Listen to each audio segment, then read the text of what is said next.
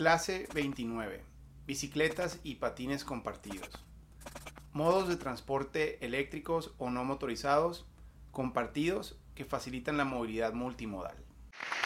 Bueno, pues bienvenidos de nuevo y hoy continuamos con este tema de, bueno, en este caso las bicicletas. Ya platicábamos la vez pasada de las ciclovías y cómo estas nuevas tecnologías que están surgiendo pues le representan una nueva oportunidad muy grande a las ciudades, eh, como son todas las economías colaborativas, eh, especialmente en temas de movilidad, pues lo vemos ahora con, con bicicletas y con patines eh, o scooters, como les dicen, compartidos, pueden ser en estaciones o pueden ser, vemos también ahora, para los que no los han visto o han visitado ciudades que, que los tienen, pues está esta dinámica de economía colaborativa donde bicicletas y patines y varios tipos de tecnologías en vez de estar en una estación específica, como se había estado acostumbrando en, años previos, ahora a través del celular eh, y con, eh, con, una especie de, de, mapas eh, que, que, les dan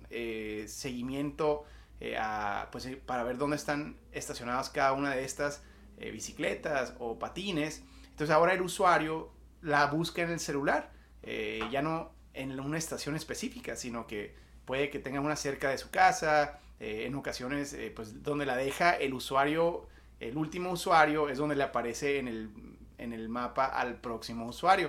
Eh, entonces esto pues está revolucionando la manera en que podemos movernos en una ciudad o cuando menos en algunos de los barrios donde pues predominan ese tipo de tecnologías. Esta tecnología es muy interesante porque siendo la economía colaborativa tienden a ser por lo general servicios privados.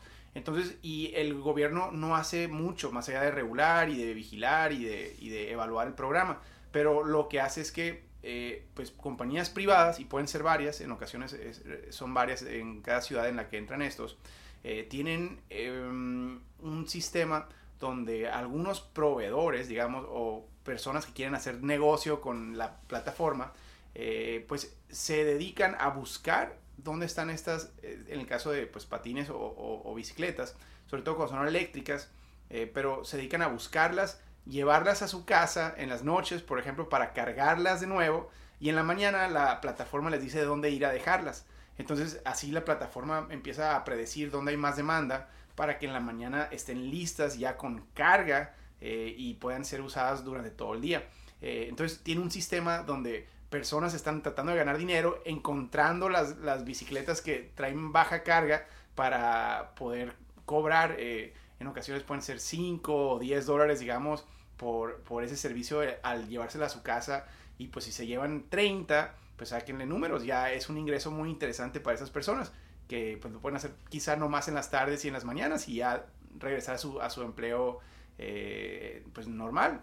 Eh, otros que se dedican de tiempo completo y a lo mejor tienen hasta varias flotas de pickups eh, o, de, o de vehículos que están reubicando estas.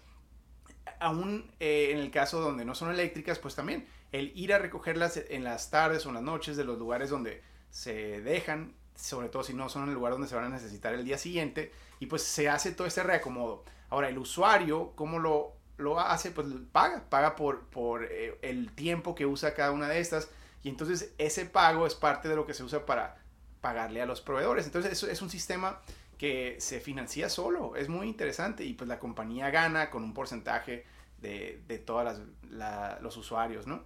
Eh, esto está revolucionando a las ciudades, donde antes pues los, los que querían usar bicicleta o, o, moverse en bicicleta tenían que tener su propia bicicleta y dejarla amarrada en algún lugar, pues eso ya representaba varios problemas porque es posible que tengas que ir a un lugar donde no tengas donde amarrarla o donde sea peligroso amarrarla. Si la dejas afuera, a lo mejor ya no amanece eh, al día siguiente o cuando salgas de trabajar. Eh, pero incluso complicaba mucho la movilidad en las ciudades porque ¿qué ocurre cuando tienes que irte a un punto de la ciudad en bicicleta, pero de ahí necesitas desplazarte en puede ser bus o en taxi o en cualquier modo de, transporte a otra ubicación mucho más lejana. Entonces, pues eventualmente vas a tener que regresar por tu bicicleta uno o dos días después.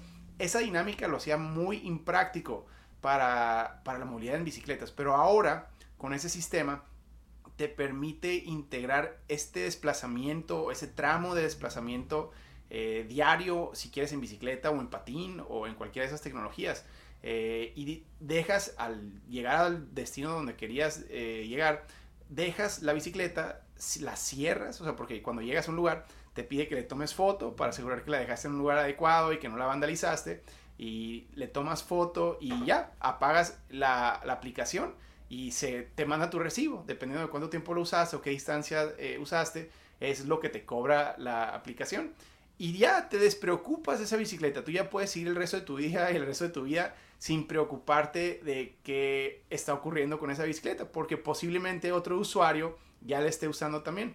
Y eso abre una posibilidad gigante de movilidad multimodal, eh, de, poder, eh, pues ahora sí, interconectarnos al transporte público, eh, y en ocasiones también usar tu vehículo individual, ¿por qué no?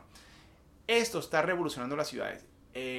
Parte de lo interesante es que no sabemos cómo va a evolucionar esa tecnología. Ahora vemos pues bicicletas, bicicletas eléctricas, patines eléctricos y seguramente vamos a empezar a ver todo tipo de tecnologías. Eh, hemos visto incluso motocicletas, los que son como mopeds, que les dicen en inglés eh, que pues tiene un componente muy turístico, pero pues esos te permiten ir una distancia muchísimo más lejos todavía. Eh, pero incluso estamos viendo vehículos, ah, eh, o sea, no nomás vehículos micro, de micromovilidad, sino también automóviles eléctricos que puedes, para un tipo de actividad que necesitas un vehículo, pues puedes rentar y dejar en otro punto de la ciudad y te despreocupas de ese vehículo, ¿no? Como es el caso de Zipcar. Bueno, esto está revolucionando. Y me animo a decir que una de las películas que más me ha cautivado en su visión es la de Wally. No sé si han visto la película de Wally, de este son como unos robots de inteligencia artificial y del futuro de la humanidad, donde todos, si recuerdan y ya vieron esa película, todos eh, se mueven en, dentro de una ciudad futurística, en otros planetas incluso, eh, se mueven pero todos con su propia silla eléctrica que trae televisión y, pues nos pinta como una sociedad muy floja porque ya nadie camina. Bueno, pero ese tipo de, tecnologías, de sillas eléctricas y eh, eventualmente con pantallitas, eso es lo que sigue. O sea, si vemos la tendencia de estas patines y de estas bicicletas eléctricas, estamos a nada de llegar a eso. Y, no sé si sea positivo o no, pero, pero, pero eso es lo que estamos viendo ya a una velocidad aceleradísima. Y pues esto abre muchas posibilidades. Y, parte de esto que nos motiva es que por primera vez estamos viendo a nuevos tipos de usuarios animarse a usar estas soluciones de movilidad sustentable y de alternativas al vehículo individual que nunca habíamos logrado con ninguna otra tecnología. Por más campañas, por más inversión en transporte público, eh, los usuarios del transporte eh, se seguían viendo como los que no tenían alternativas financieras.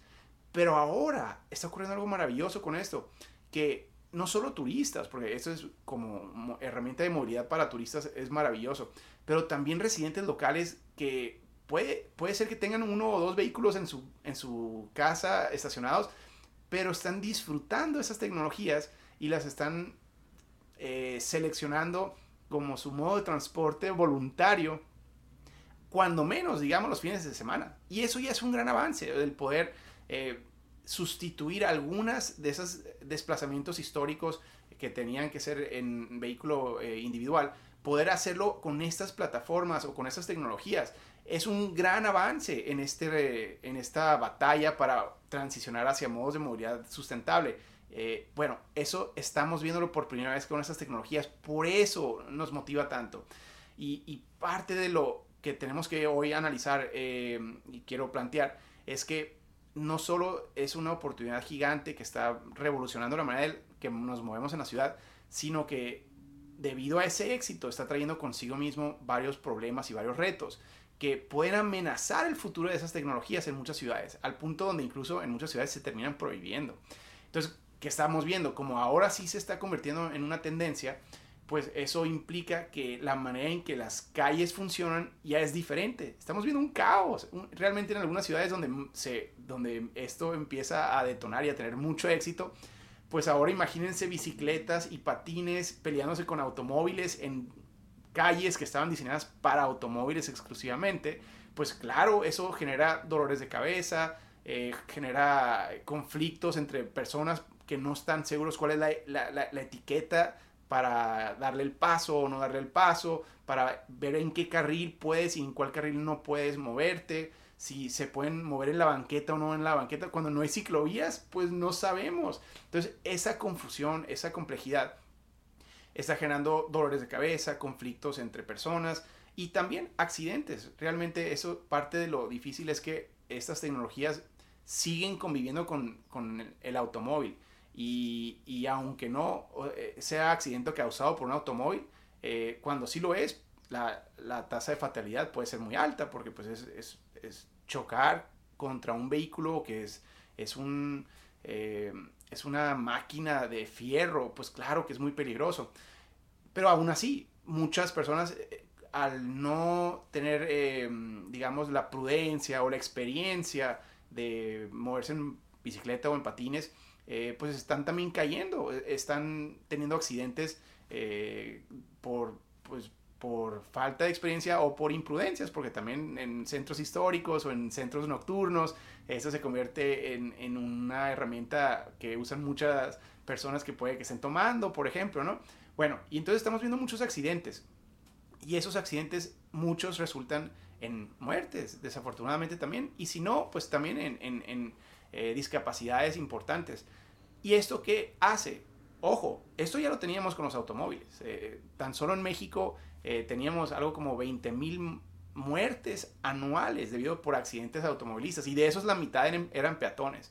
Entonces ya teníamos muchos accidentes, pero ahora con esto pues hacen noticia. Como es una tecnología nueva que todos están queriendo usar y cuando de repente también resulta en, accidentes y, en eh, pues, problemas médicos, pues hace noticia y, e impacta. Entonces eso se nos graba más que aquello a lo que ya estamos acostumbrados. Y hace que a muchos les parezca más peligroso que lo que teníamos antes. Eh, las estadísticas no comprueban eso, eh, no lo apoyan, sino que pues, nos indican que esto eventualmente va a ser un modo de movilidad que va a salvar vidas. Pero aún así, la manera en que estamos programados los humanos y la manera en que las noticias se, eh, difunden, eh, pues nos está haciendo, nos está causando miedos sociales que tenemos que tener muy claros. Porque si queremos impulsar estas revoluciones de una manera positiva, tenemos que entender los miedos que causan esas tecnologías también. Y bueno, más allá de, de esas dificultades, también está generando un desorden en la vía pública que, también es importante eh, entender. ¿Dónde se estacionan estas? No tenemos estacionamientos para ellas todavía, realmente, en muchas ciudades. Entonces se estacionan donde va el vehículo, se dejan en la banqueta y si se dejan en la banqueta, pues ahora le pueden estorbar a los peatones y si son los turistas los que lo están usando, cómo van a reaccionar los vecinos que pueden verlo como un estorbo o como un dolor de cabeza. En fin, todos estos temas son importantísimos tener en mente para cualquier cambio, cualquier cambio revolucionario, transformador, positivo que queremos en una ciudad va a generar un cambio y el cambio implica nuevos retos, nuevos problemas, aunque sea un avance significativo que mejore vidas, que salve vidas, implica cambio. Y el cambio siempre viene con resistencia y con, y con miedos. Eh, por eso la frase de más vale eh, apegarse a lo malo por conocido que lo bueno por conocer refleja un elemento psicológico importante y eso estamos viéndolo exactamente ocurrir con ese tipo de temas como lo son las bicicletas y los patines compartidos. Bueno, habiendo entendido eso, cómo impulsamos esta revolución y la aprovechamos de la manera más positiva y con menos conflictos posibles en nuestra ciudad. Eh, pues lo primero es incentivar y celebrar su llegada. O sea, tenemos que tener este posicionamiento como ciudad de celebrar los cambios positivos y, y entonces tenemos que tener una estrategia de comunicación incluso alrededor de eso. O sea, es, es, es, es educación cívica, pero es es una actitud y, y esa se refleja en todos los elementos de comunicación de una ciudad desde cómo tratamos el cambio y cómo tratamos a los nuevos, eh, las nuevas tecnologías y las nuevas industrias.